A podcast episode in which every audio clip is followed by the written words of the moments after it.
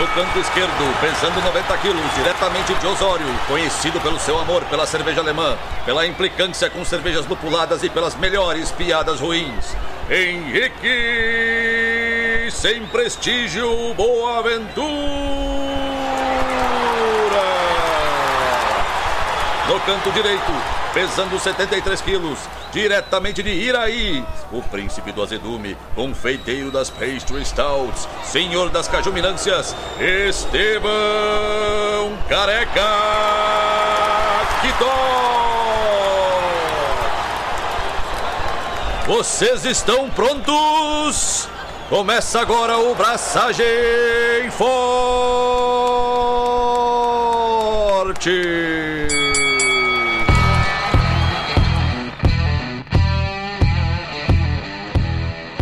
E aí, galera, Estevão da Suricato aqui.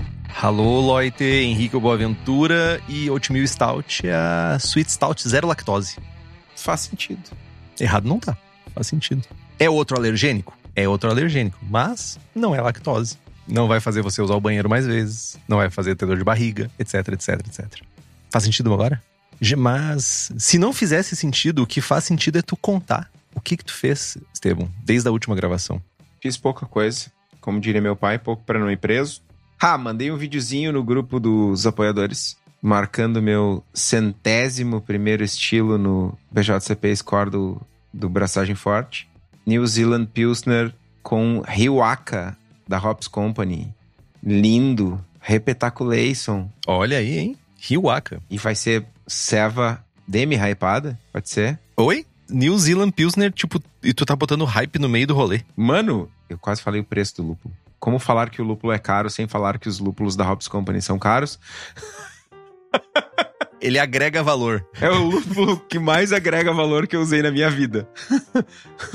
A entrega é boa, pensa por esse lado. Não, cara, a gente abriu o pacote. O que que Riwaka entrega? Eu não me lembro de cabeça agora, cara. Eu ia fazer uma piada muito infame. Eu sei, eu, mas deixa que eu faço pra te não te queimar. Além da falência. Eu ia fazer uma piada que entrega um boleto gordo pra caralho, velho.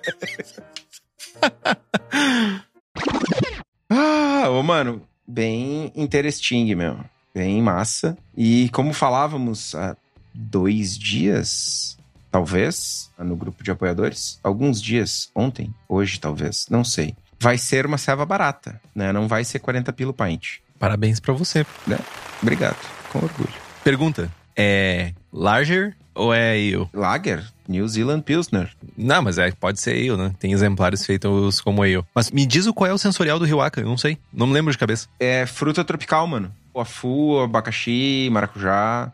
Hum, plantado nos Estados Unidos ou Não, não. nosso nobre amigo Thiago foi até a Oceania buscar? Ele não foi até a Oceania buscar, mas ele selecionou nos Estados Unidos. A seleção dos slots da Hop Revolution, que é quem fornece os, os, os lúpulos, foi feita nos Estados Unidos. Hum, legal, legal mesmo. E o lúpulo sai da Nova Zelândia, vai para os Estados Unidos e de lá É pertinho. é pertinho. Só, tipo, do outro lado do globo, mas tá sussa. E assim, o, o aroma do lúpulo ao abrir o pacote era, cara, um cítrico pegadão, assim, e fruta amarela. Muita fruta amarela. Que não é banana, né? Pêssego, sei lá. Manga, abacaxi, uma coisa bem tropical, assim. Manga laranja, mas tudo bem. Néspera. Ô, mano, como explicar gosto de Néspera? Mano, foda-se Néspera, é ameixinha, né? Eu tenho um pé de Néspera agora. Como explicar o sabor de ameixinha pros jovens que não conhecem? Ah, cara, é único, é azedo. É Néspera. Procure Néspera. E é isso, mano. Fizemos uma New Zealand Pilsner e chegaram os Mas da Cubo hoje pra October, que tá vindo aí. É isso. Foi meu, minha semana foi super não corrida. E tu, meu, que fizestes? Não tenho feito muito no mundo da cerveja. Meu equipamento já foi até exportado, já não tá mais aqui. Tô lendo o terceiro livro da coleção Brasilis, do Eduardo Bueno. Sobre, cara, eu tô realmente me sentindo mais brasileiro ultimamente por estar descobrindo um pouco sobre a história do Brasil. Bem interessante. Entender, né, tipo, um pouco dessa, como é que se chama? Colônia cisplatina que a gente tem aqui.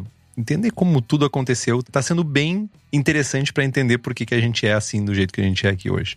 Mas da cerveja, não muitas coisas. Mas fica a dica, se alguém quer dar uma arranhada na história do Brasil inicial, né? Os primeiros X anos aí, acho que são os primeiros 60 anos, eu acho, 100 anos. Coleção Brasilis, do Eduardo Bueno, é uma leitura rápida, direta e sem muito rodeio e é bem divertido. Fica a dica. Mas é isso. Mas sabe, Estevão, no grupo de apoiadores e apoiadoras do Braçagem Forte no WhatsApp, agora todo dia de manhã é uma polêmica que faz todo mundo discorrer o dia inteiro sobre algum tema específico e alguma discussão específica e eventualmente sobre sommeliers e sommelieres. É bem interessante as discussões.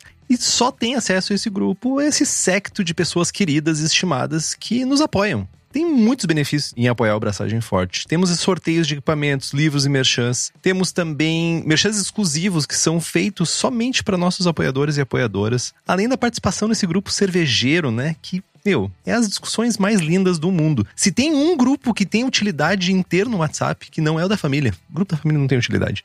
É o grupo de apoiadores e apoiadoras do Braçagem Forte, porque lá vai ter espaço para discutir, seja lá o assunto que for. Vários, vários assuntos. E além disso, você pode ver essa gravação ao vivo, que nem tem um secto de pessoas aqui fazendo isso nesse momento. Então faça como Alan George, Camila Vec, Carlos Alberto Poitevin, Diogo Longo, Fábio Luiz Bossada, Felipe Augusto Kintzer, Felipe Lécio, Gabriel Martins, Christopher Murata, Luiz Henrique de Camargo, Rodrigo Cervelin, Wellington de Oliveira Ferreira e um secto de outras pessoas. Nos apoie no Apoia-se, que é o apoia.se barra braçagem traço forte. O link tá aqui no post.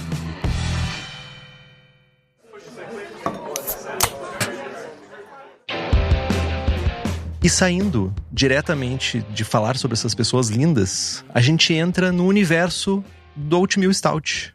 Ela é uma versão, aí entrando um pouquinho na história, né? Falando de historinha, eu adoro falar de historinha. Ela é uma versão da Nourish ou Invalid Stout, lá dos idos anos 1900. Só que ela fazia uso de aveia uh, em flocos no grist, basicamente. Esse rolê de Norwich ou de Invalid Stouts era uma parada inglesa que tinha para vender cerveja como se fosse um tônico mesmo.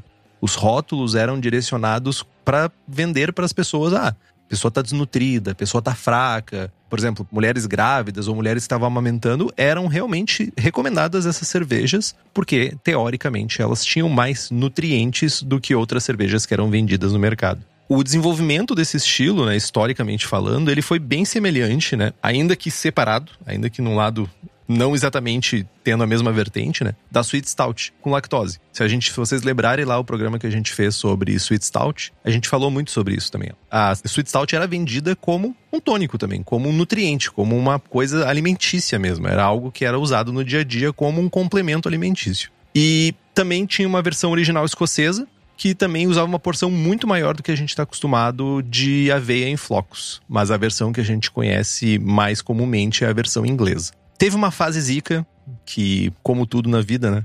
Os cervejeiros ingleses iam lá, faziam a cerveja no Party Guile, faziam, separavam um mosto, ia lá e psh, jogavam um punhadinho de aveia em flocos, só para dizer que tinha dado um. A famosa dança do lúpulo do Estevão era a dança da aveia em flocos na Oatmeal Stout para poder legalmente vender aquela cerveja como uma cerveja oatmeal saudável. Ou seja, não é de agora que o marketing, o departamento de marketing está na frente das cervejarias. Já existia naquele tempo esse apelo para vender, de certa forma, os estilos. Ela foi mais popular na Inglaterra entre as guerras, né, entre a Primeira e a Segunda Grande Guerra, e foi reavivada, renascida, sei lá, ressuscitada pelo movimento craft atual, né, que novamente adotou ela como estilo e fez ela se tornar popular e principalmente o que fez ela renascer mais do que o renascimento craft global foi a cena norte-americana que trouxe de novo esse estilo, mas usando quantidades realmente palpáveis de aveia em flocos e não quantidades simbólicas que nem os que estavam patifando lá, o povo patifador que fazia cerveja e fazia a dança da aveia em flocos. Jovens maus caráteres. Tipo, botar lúpulo em cima de cerveja ruim para vender, né? Ah, mano. Não engajaremos. É, o cansaço hoje não permite engajar. Vamos falar de Oatmeal Stout. Segundo o BJCP, o estilo é o 16B, Oatmeal Stout, é uma stout escura, de corpo cheio, com dulçor suficiente para dar suporte ao caráter de aveia em flocos. Dulçor, equilíbrio e impressão de aveia pode variar consideravelmente de receita para receita. No aroma, a gente vai ter um caráter granoso moderado, uma nota torrada, tipo café, com um dulçor maltado baixo que pode dar a impressão de café com creme ou café com leite. Um frutado que pode ir de baixo a médio alto. Aroma de lúpulo terroso ou floral é opcional. E um aroma baixo de aveia em flocos, granoso, amendoado também é opcional. De acetil médio baixo é opcional, mas não ausente. Só não. Não queremos. Não mirem, vou buscar um de acetil médio baixo aqui. Fico pensando na pessoa na hora de fermentar, dizendo assim: ah, essa temperatura vai dar aquele de acetil que eu tô buscando. Não. Não. Na aparência, a gente tem uma cor que vai de marrom a preta, colarinho denso, cremoso, persistente, com uma cor que vai de bege a marrom. E quando possível observar, a cerveja é límpida, né? Não é aquele fundo de fermentador com catotas boiando, nem nada disso. Hazy Oatmeal Stout. Não, só não. Eu só queria lembrar que apesar de a gente falar com muita propriedade, granoso não é uma palavra, tá, gente? É um descritor que a gente inventou. Na verdade, eu vou dar todo o mérito pro Estevão. Mano, granoso, sucoso. Mas a, a gente fala como se fosse, é tipo, era uma de grãos. Lembrando grãos, mas granoso é muito, é infinitas vezes melhor. Sucoso é ótimo também, meu. Sucoso é um ótimo descritor. Juicy. Sucosa IPA. Qual foi o descritor que eu inventei esses dias? Nessa vibe do granoso. Eu tava na, julgando a Copa Cervejas de América lá, na mesa, e eu larguei um granoso, que não era granoso, não lembro o que que era. E as pintas ficaram me olhando. Porra, mano. Porra, eu queria muito ver tu falando sucoso em espanhol. Rugoso, alguma coisa assim, sabe? Tipo, ia ser muito divertido. No sabor, similar ao aroma com sabor moderado de café torrado, chocolate ao leite ou café com creme, café com leite e com um frutado de baixo a moderadamente alto. A aveia em flocos pode adicionar sabor de tostado, amendoado. Também pode vir um granoso de grãos, né? Ou até mesmo um terroso. O amargor é médio, o final é médio doce até médio seco, o que afeta bastante a percepção de equilíbrio. Retrogosto é maltado, torrado e amendoado. Sabor de lúpulo floral ou terroso de intensidade média-baixa é opcional. De acetil médio-baixo opcional, tipicamente ausente. E se for seguir as nossas recomendações, sempre ausente. Não mirem de acetil nunca, como diz muito bem o Estevão. Muito bem. Sensação na boca, corpo de médio cheio a cheio, com uma sensação de boca suave, sedosa, aveludada, quase oleosa, vindo da aveia em flocos. Isso aí é o departamento de marketing do BJCP funcionando, né? Bah, eu, eu, eu fiquei pensando se não tinha meta pra cumprir de, de, de escritor, sabe? eu não me lembro de ter tomado uma cerveja que tinha uma sensação aveludada, Sedosa. sedosa, quase oleosa. Ô, mano, e o mais engraçado é o seguinte: que se tu parar pra pensar na sensação tátil da seda, é completamente diferente da Pois é. sensação tátil do veludo. E aí os caras pegam o sedoso. Um é liso, o outro é áspero. Mano, Só não. marketing, velho. Parece uma propaganda de Monange, tá ligado? Creme pra corpo, sei lá. Cremosa também é outra característica importante da sensação na boca. Carbonatação de média a média alta. Versões mais potentes pode ter um leve aquecimento alcoólico. Ah, comentários sobre o estilo. Quando a gente for avaliar essa cerveja, é importante a gente estar aberto a diferentes equilíbrios, diferentes interpretações para o estilo. Versões americanas tendem a ser mais lupuladas, nada de dry hopping, nem nada disso, mas mais lupuladas, menos doces e menos frutadas do que os exemplares ingleses. Né? Outra coisa que varia bastante é o caráter de dulçor, o caráter de amargor e a própria quantidade e percepção de aveia. E quando a gente usa em pequenas proporções, a aveia pode dar um- uma certa sedosidade ao corpo e tal, e uma riqueza de sabor. E quando a gente usa em quantidades maiores, pode ter até um sabor um pouco mais intenso de aveia e tal. E pode trazer um pouco de secura pro final também. Mas a gente vai falar um pouquinho mais de aveia já já. Parece meio contraditório, né? Final seco com sensação oleosa, parece coisas contrastantes, né? Sim. Quando a gente compara o estilo, a grande maioria dos exemplares do estilo funcionam como se fosse um cruzamento aí entre uma Irish Extra, Extra Stout e uma Sweet Stout com adição de aveia. Óbvio, e quando a gente fala de stouts e porters, as interpretações parecem que são mais amplas ainda, né? Existem muitas variações dentro do estilo, com versões mais doces indo se parecendo mais com sweet stouts, com aveia no lugar da lactose, e versões mais secas, como uma Irish Extra Stout, com uma nota até um pouco amendoada. independente da interpretação, o corpo normalmente é enfatizado, né? A gente tem um corpo mais alto e uma sensação na boca um pouco mais, vá lá, sedosa. Lembrando, né, o Ron Pattinson fala bastante isso nos livros dele, principalmente quando ele tá olhando para cervejas inglesas, que o, o, trabalho do BJCP é meio miserável de tentar encaixar a gama de cervejas diferentes que cada cervejaria faz dentro de stout, ou de oatmeal stout, ou de sweet stout. Então, é um estilo muito amplo e a gente vê isso muito em estilos ingleses clássicos. Lógico, se tu for ver, sei lá, uma cerveja inglesa mais moderna, tu não vai ver essa variação tão grande, porque daí já é uma padronização de mercado. Agora, quando tu pensa nesses estilos mais clássicos, cada cervejaria seguia o seu rolê, sabe? E a única coisa, talvez, que fosse mais comum entre todas elas era o uso de aveia em flocos mesmo. Enfim, só para dar um pouco de contexto histórico também. Estatísticas: IBU de 25 a 40, que parece bem alto para uma cerveja desse estilo. SRM de 22 a 40, OG de 1045 a 1065, FG de 1010 a 1018 e teor alcoólico entre 4,2% e 5,9%. Exemplos comerciais que chega mais facilmente é bem entre aspas aqui. Vou dizer o que eu já vi para vender aqui. Young's London Stout e a Samuel Smith Oatmeal Stout. São as mais clássicas que a gente consegue ter acesso aqui no Brasil. Cara, entrando um pouco no, no estilo e antes de adentrar em como produzir. As versões americanas elas tendem a ser mais lupuladas, menos doce e menos frutadas que os exemplares ingleses. Aí é mais ou menos o que a gente sempre fala quando a gente pega um estilo inglês e vê a versão norte-americana do mesmo estilo, a gente sempre vê esse padrão. Menos doce, mais lupulada, menos frutada. O amargor, o doçor e a percepção de aveia vão variar bastante, a percepção de aveia, por vezes, funciona como um efeito placebo para essa cerveja. Isso é bem importante, bem importante. A gente. Sabe aqueles mitos que a gente acaba criando no mundo cervejeiro? A gente tanto fala que aveia dá corpo, deixa a sensação na boca mais cheia e tal, mas não adianta fazer uma cerveja só de aveia, tá ligado? O rolê não é esse. Ela é um ingrediente e ela não vai fazer mágica no teu rolê. Ela não vai simplesmente, ah, botei aveia, pronto. Agora eu tenho corpo, agora eu tenho sensação aveludada, sedosa, oleosa. Tudo é um conjunto, não é um ingrediente só que vai fazer uma primavera, não é uma andorinha só que faz a primavera. É um conjunto da coisa. Mas adentrando agora, então, não sei se o Estevão tem algum comentário. Cara, é, não tenho nada a acrescentar porque é isso. Que frase, cara. Não tenho nada a acrescentar porque é isso. Porque, cara, é, tu falou tudo, mano. É, não é mágica, não. Ah, tem os 5% de aveia. Nossa, olha aqui. Olha aqui, ó. Vou servir minha... Parece um óleo, óleo de motor. Bah. Não, mano.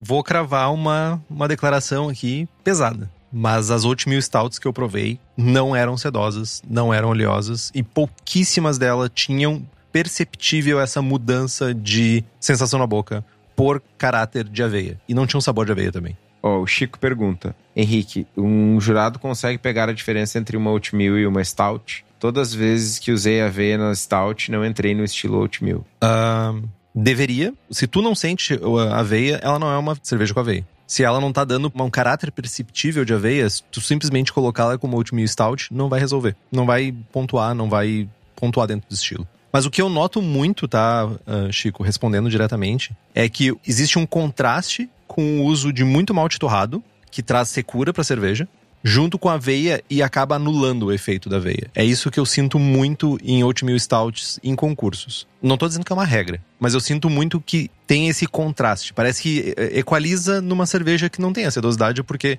junta a sensação de secura que o malte torrado em excesso traz e junta daí a oleosidade ou a cremosidade que a aveia deveria propor, anula. E o sabor é muito difícil. O sabor de aveia somente se tu torrar um pouco a aveia, conseguir uma aveia mais diferente, assim, do que. A, a própria aveia crua, em flocos, ela não tem muito sabor quando tu prova ela. E ela não vai ganhar sabor durante a mostura, não vai ganhar sabor durante a fervura. O que algumas pessoas fazem é fazer uma tosta bem leve no forno para, sabe, dar um pouco mais de caráter amendoado. Tem alguns fabricantes que fazem essa aveia em flocos já pré-assada, mas não são todos boa parte é crua mesmo. E tem o nosso jovem amigo, vai um, um jabá gratuito aí, Marcos Odebrecht, da Maltes Catarinense, que vende malte de aveia. Olha, Odebrecht, agora eu emendava e fiz, fazia o teu jabá, mas você perdeu essa oportunidade.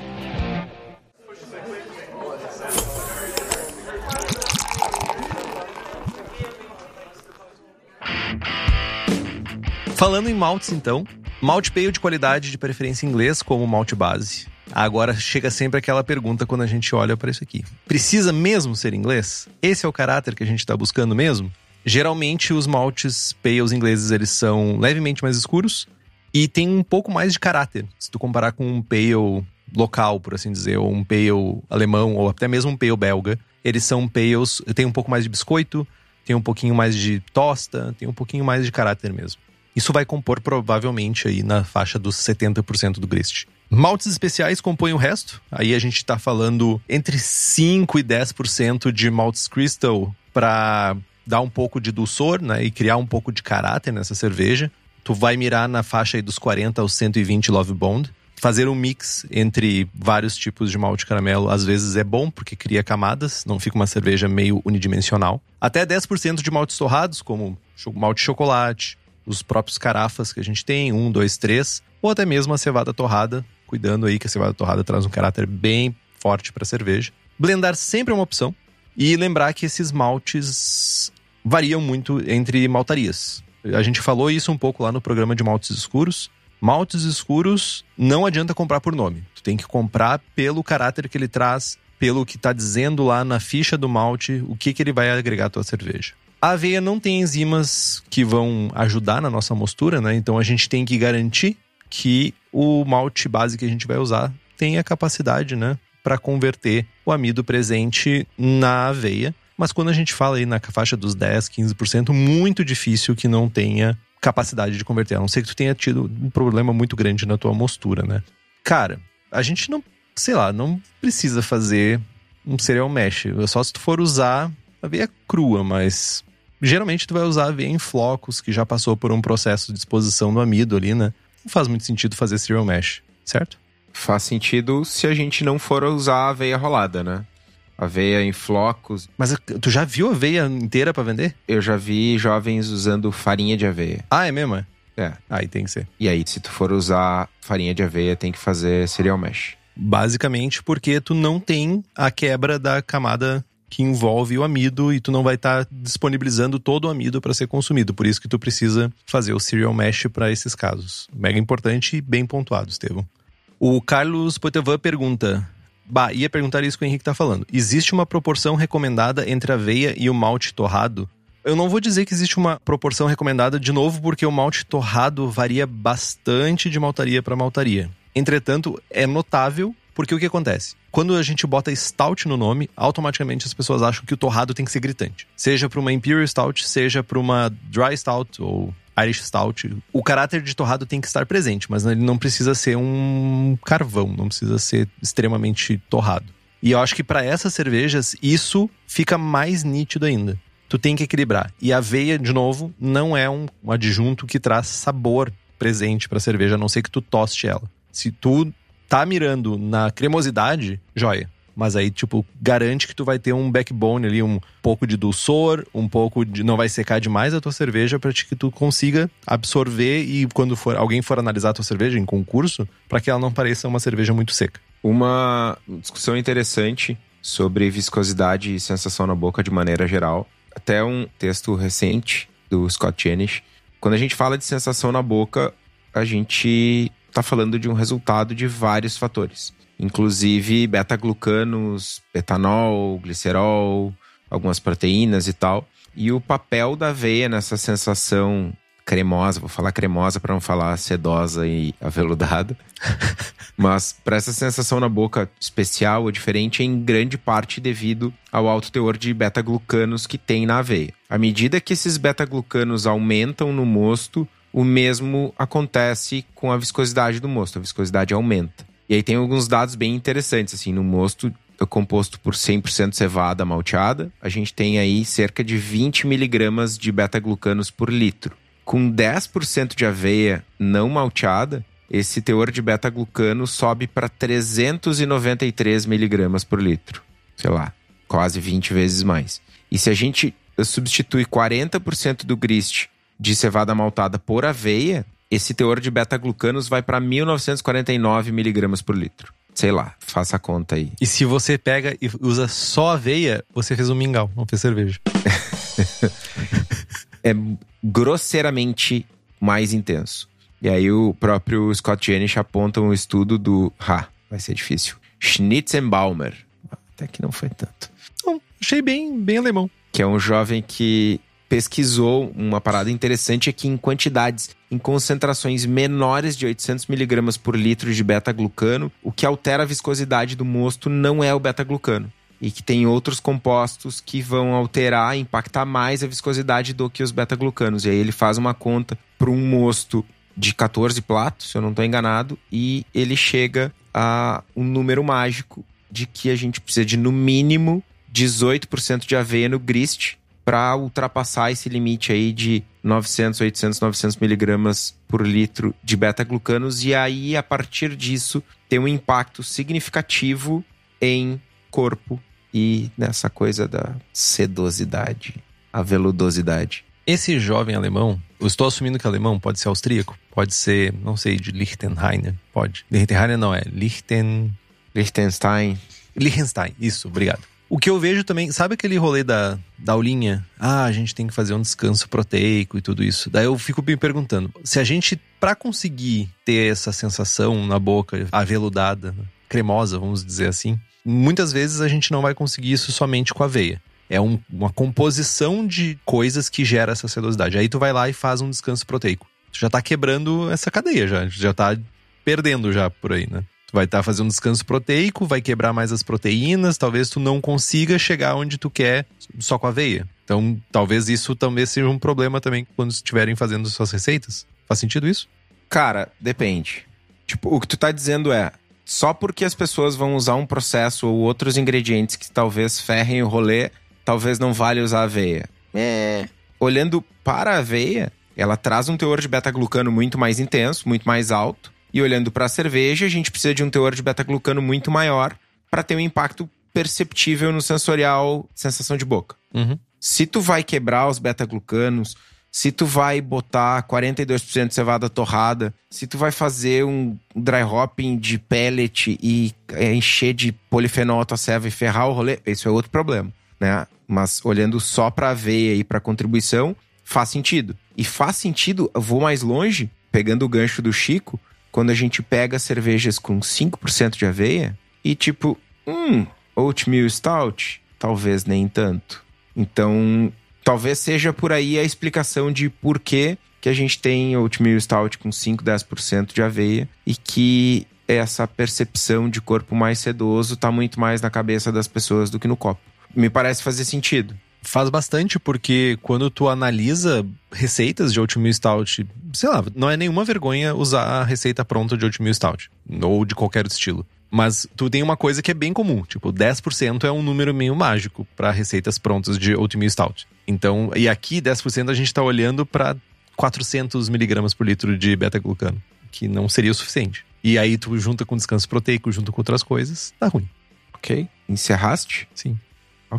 Mas a gente tá aqui no episódio todo falando de aveia. E, cara, não tem lugar melhor pra gente comprar aveia do que na cerveja da casa. Ainda mais agora que a cerveja da casa tá com a promoção Independência Cervejeira nos dias 6, 7 e 8 de setembro. Eu quase falo 6, 7, 8, 9.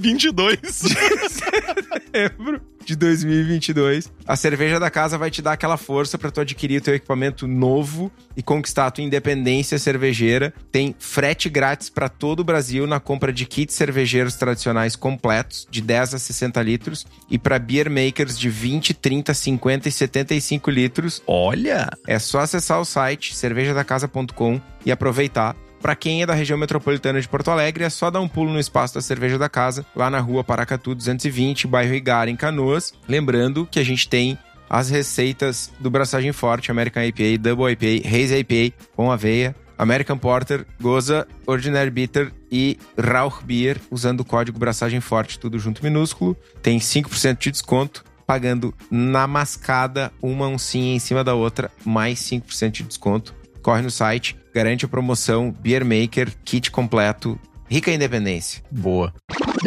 Mostura, como bem definido já nos estilos ingleses, a mostura simples é o caminho. São os responsáveis pela não digo invenção, mas talvez pela, não sei, perpetuação, não é a palavra certa, mas enfim, de manter essa maneira de mosturar, né? A não ser que tu esteja fazendo uso de aveia crua no grist, aí o sofrimento é maior e tu vai ter que fazer um cereal mash ou fazer algum processo diferente. Lembrando que a aveia em flocos, ela não é crua, ela é pré-gelatinizada, ela passa vapor e depois passa nos rolo quente e ela já é feito o rolê.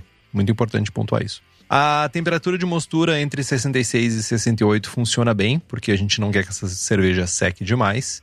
Lembrando daquela regra básica, né? Pai Jamil já criou essa regra. Cepas mais atenuantes, temperaturas mais altas. Menos atenuantes, temperaturas mais baixas. Tem dúvida? Mira no meio, 67, e vai ajustando a tua receita conforme tu for fazendo ela e tendo interações. Lembrando, né, também que equipamento muda de cervejeiro e cervejeira e vai mudar e tu tem que te adaptar conforme é o teu equipamento. Lúpulos. Cara, o nível de amargor de cerveja dessa cerveja da Ultimate Stout é baixo a moderado, então não faz muito sentido a gente ficar inventando muito lúpulo aqui. Fuggles, Cascade, Goldings, Northern Brewer, Columbus, por alguma razão, são usados para trazer o amargor para essa cerveja, né? Nas adições bem tradicionais aí na faixa dos 60 minutos. O sabor de lúpulo e o aroma de lúpulo, ele, cara, para não dizer que é inexistente, ele é mínimo, mas se tiver presente, eles de forma alguma devem dominar o sabor da cerveja final ou tirar um pouco do caráter de torrado, né? Então, cuidado principalmente que dependendo do lúpulo que tu utilizar, tu pode ter conflito com o torrado, então fica a dica.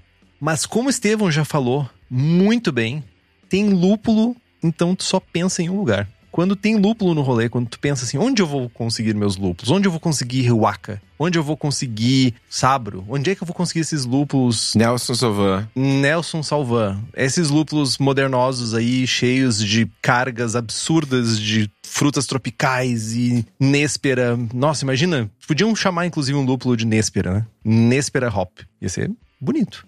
Mas sabe quem tem a capacidade de fazer isso? A Hops Company. Porque a Hops Company viaja pelos Estados Unidos e Canadá inteiro procurando lúpulos para trazer para o Brasil. Eles selecionam lúpulos especialmente para cervejarias aqui no Brasil. E caso tu queira começar a usar esses lúpulos na tua cervejaria, o caminho é entrar no site da hopscompany.com e lá no formulário dizer assim: Tiago, Eugênio, escutei no Braçagem Forte, eu quero usar esses lúpulos perfeitos que vocês têm na minha cerveja. Ou tu também pode ir lá no site, no Instagram da Hops Company, que é o Hops Company, e fazer a mesma coisa, porque você vai ter acesso aos melhores lúpulos do mercado.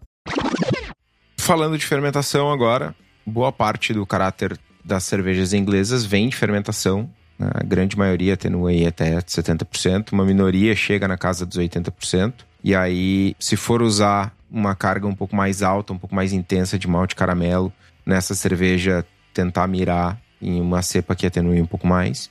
Pai Jamil recomenda WLP 002 English Ale, mas a gente pode usar leveduras liofilizadas como o S04 da Fermentes ou o London da Lallemand. A gente pode usar também o English Ale Tech Brew 07 da Levtech, que casa bem com o estilo. Em geral, aí, uma faixa de 18 graus gera um caráter mais neutro de fermentação, fermentando aí na faixa dos 21, um caráter um pouquinho mais esterificado.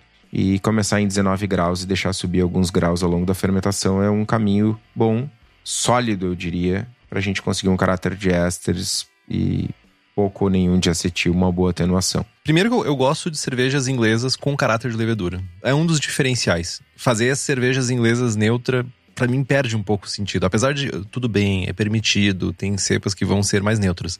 Mas se a gente pode trazer essa camada extra pra cerveja, eu acho que a gente precisa trazer, saca?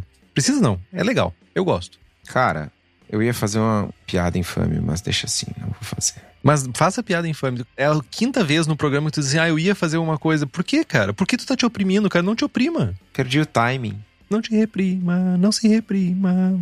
Tu nem sabe o que é isso, né, Estevão? Não, felizmente. Entendi. Mas, cara, serva inglesa tem que ter caráter de levedura inglesa. Ponto. E o melhor lugar pra gente comprar levedura inglesa, não inglesa, fungos ingleses, tipo Brettanomyces, outras bactérias, leveduras para cerveja, é a Leftec, que ainda tem leveduras para outras bebidas, hidromel, cidra, whisky, cachaça, e com um atendimento que nenhuma outra empresa do setor tem. E para quem é profissional, a Levtech ainda oferece mais de 50 tipos de leveduras. Mano, a gente precisa atualizar isso, porque certamente essa altura do campeonato é mais de 300, tá ligado? A gente fala mais de 50 tipos de levedura há uns 3 anos. Mas, ok, 300 ainda é mais de 50. A Levtech oferece mais de 50 tipos de le... Os 300 de Floripa.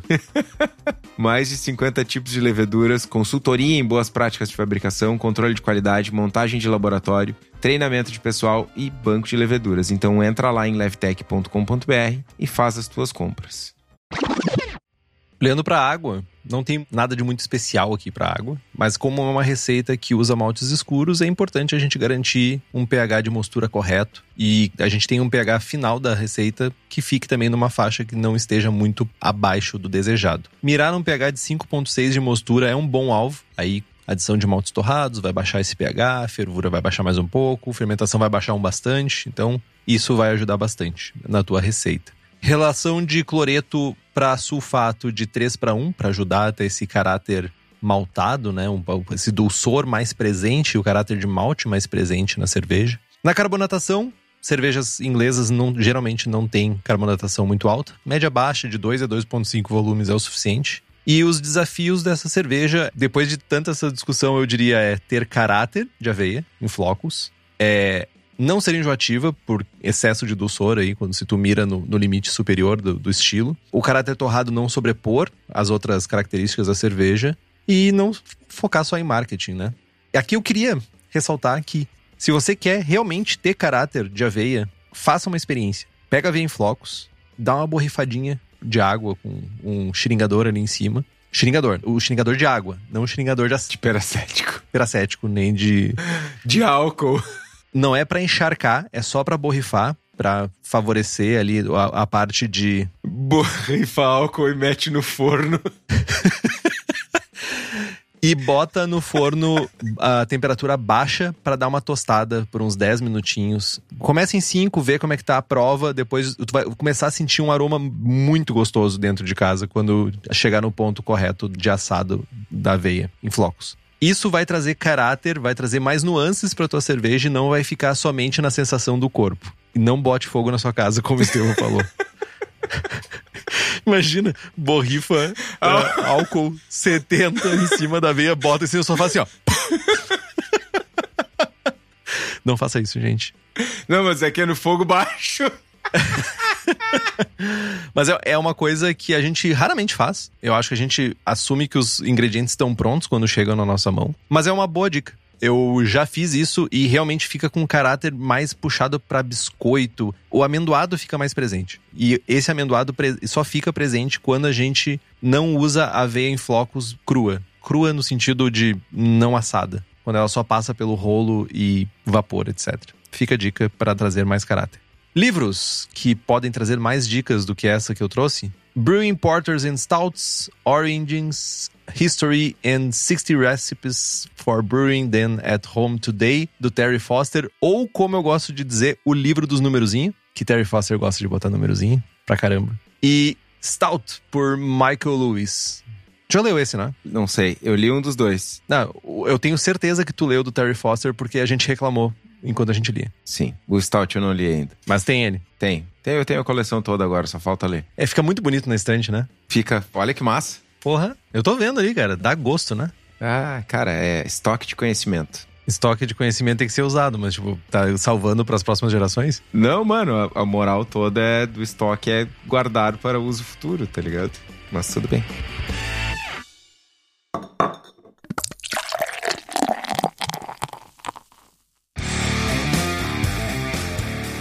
No episódio de hoje a gente não tem receita. Por quê? Porque o Henrique é um jovem da TI que perdeu a receita dele nos computadores dele. Parabéns, Henrique. Tá, eu vou. Muito obrigado. Deixa eu só pontuar uma coisa. Não era algo que prestava muito, tá? Não se perdeu grande coisa. É as receitas do tempo ido, dos tempos da cerveja marota, da cerveja, sabe? Não sei. Feita de maneira pouco ortodoxa. Cerveja marota. Quer dizer cerveja ruim? Possivelmente. Eu não tenho problema em dizer que provavelmente a primeira cerveja que eu fiz não devia estar muito boa. Mas para mim tava boa na época. Então, a primeira cerveja que eu fiz solito, que não foi num curso, que não foi não sei o quê, foi uma Oatmeal Stout. E eu tenho a receita. E, tipo, não vou compartilhar. Eu nem olhei para ela, mas. Tá errada? Não sei, mano. Podia até ser uma boa receita. Mas não, não trarei ela aqui. Eu fiz uma APA, Estevão. A primeira cerveja que eu fiz foi uma APA. Dá pra crer nisso? Dá pra querer nisso. A cor dela era de uma Brown. American Brown Ale. Sério? O gosto devia ser. Ah, pelo menos a minha Oatmeal Stout era preta, velho. Eu tenho foto, eu vou, eu vou achar a foto. Eu vou achar a foto do primeiro copo. Não tinha espuma, eu acho. Mas uma coisa que chama atenção é que muita gente vê os nomes Oatmeal Stout e lê lá no guia, ah, cremosa, não sei o quê, e vê Cream Ale, e são os dois estilos mais sem prestígio, mais engana-trouxa da história da humanidade. Nossa, deve ser muito cremosa, vou fazer. E aí os marrecos, tipo Estevão, começam fazendo Oatmeal Stout. E os marrecos, tipo Henrique, ficam apaixonados anos por Cream Ale. Olhe, respeite a Cream Ale. respeite a Cream Ale. Ah, velho. Enfim, então a gente pegou uma receitinha do pai Jamil, do livro dele e do Palmer, que é o Brewing Classic Styles. Pô, sabia que o Jamil tá escrevendo novo, né? Sério? Sério. Não sabia. Eu vi uma entrevista ele dizendo que tá no meio do caminho de escrever um novo e tava xingando o Palmer porque não tinha tempo para ele. Ele quer refazer o Brewing Classic Styles, corrigir alguns problemas e adicionar novas receitas. Ah, que massa, mano. Que massa. Mano, fiquei muito pilhado com isso. Muito pilhado depois de ter ouvido. Jamil é massa. Bom, vamos para a receita dele. Eu pesquisei a pronúncia, mas não me lembro mais. Mas deve ser McQuakers Oatmeal Stout. Parâmetros para 20 litros, com uma eficiência de 65%. AOG é 1055, FG 1016. 36 SRM é a cor, 5,1% de álcool. Ingredientes. O Jamil com 19 maltes, tá louco. É raro, hein? Ele conseguiu fazer uma barley wine com um malte só.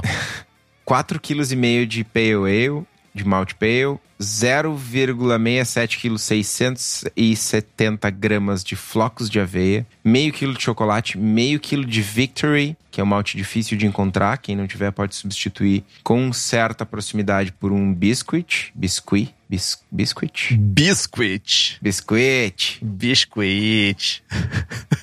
340 gramas de Chateau Crystal, que é um caramelo 80 Love Bond, Cristo. 340 gramas de Roasted Barley, cevada torrada, Também conhecido como cevada torrada. 50 gramas de East Kent Goldings, 5% de alfa-ácidos e um pacotinho de S04. Para produzir essa cerveja, a gente corrige a água para atingir 50 ppm de cálcio, 10 ppm de magnésio, em torno de 50 ppm de cloreto, 40 de sulfato e um pH de 5.5. Mostura em infusão simples a 68 graus por 60 minutos, faz um mash out a 78 por 10 minutos, recircula mais 10 minutinhos até clarificar o mosto, ferve por 60 minutos, adiciona os 50 gramas de East Kent Goldings no início da fervura a 60 minutos, terminou de ferver, resfria para 19 graus, inocula a levedura, fermenta a 20, Conforme o ritmo de fermentação diminui, sobe a temperatura em 3 graus para alcançar 23, mantém nessa temperatura até o final da fermentação, para fazer um descanso de acetil, limpar a ceva, terminou de fermentar, não tem mais de acetil, cold crash, matura por duas semanas, invase carbonata com dois volumes e meio de CO2 e um abraço pro gaiteiro. Vou fazer? Não. Pouco provável. Faria se não tivesse o check no. Eu tenho que fazer sweet stout ainda, cara. Aí, mano, faz. Tá ligado? Separa. Não. Faz uma sweet stout com aveia e. Ferve um litrinho separado na chaleira. Não, não, mas é. Eu te empresto a leiteirinha. Nos meus tempos, no tempo maroto, eu achava massa fazer estilos escuros. Eu gostaria de recobrar essa minha vontade de fazer cervejas escuras. Ô, mano, eu tenho um estilo massa pra tu fazer. Tem uma dica boa. Não é escuro, mas é. Ah. Keush. Eu, ó, Mano, eu vou deixar de ser teu amigo se eu fizer a Keush primeiro na firma e. Nossa senhora. Pô, o braçagem forte vai acabar, velho. eu queria comentar que, primeiro, Tu tem até novembro. ah, eu gosto de, de estilos escuros, mas eu tenho gostado mais de estilos lager escuro. Eu gosto da tua Check Dark, por exemplo. Saudade da Check Lager. Eu tenho umas latinhas ainda. Sério? Vende um? Sério mesmo? Troco por 10 litros de. Então, gente, espero que vocês tenham gostado do programa. Falamos sobre Oatmeal Stout, Oatmeal Stout e dá bom fazer. É uma cerveja boa, mas eu acho que esses cuidados extras aí pra não ficar uma stout padrão, não esquecer de trazer os caráteres que diferenciam ela, vão ser importantes. Torrado elegante, dá uma tostadinha na veia, rampas de mostura não faz muito sentido, descanso proteico não faz muito sentido, foca em aveia em flocos, e é isso. Cara, eu acho que passamos por um estilo sem prestígio, completamente sem prestígio, que ganhou uma sobrevida aí por causa do nome e por causa da falácia do corpo sedoso aveludado. O lobby das empresas que fabricam aveia. Mas que no fim das contas é mais uma stout. Mais uma stout. Nourish Stout, Invalid Stout. Compre os livros que estão no post, nós ganhamos uma porcentagem e você não gasta um centavo a mais por isso. Compre também as camisetas do Braçagem Forte e o boné na nossa lojinha. Tá o link no site lá. Curta nossa página no Instagram e também estamos no Spotify, Google Podcasts, Deezer. Se você gosta do programa e quiser fazer um review no iTunes ou pelo menos deixar umas cinco estrelinhas pra gente no Spotify também, por favor, faz a gente chegar mais longe. Quem sabe a gente não aparece numa, no, sei lá, tipo, ah, próximo podcast bombado no Spotify. Quem sabe? Por causa de um monte de estrela que a gente ganhou de vocês. Vai que dá. Compartilhe o episódio com seus amigos. Tem dica, sugestão de pauta, crítica, quer anunciar a sua empresa ou seu produto, e-mail para contato arroba abraçagemforte.com.br ou mande uma mensagem para nós no Instagram. É isso, Estevão. É isso. Braçagem forte. Braçagem forte.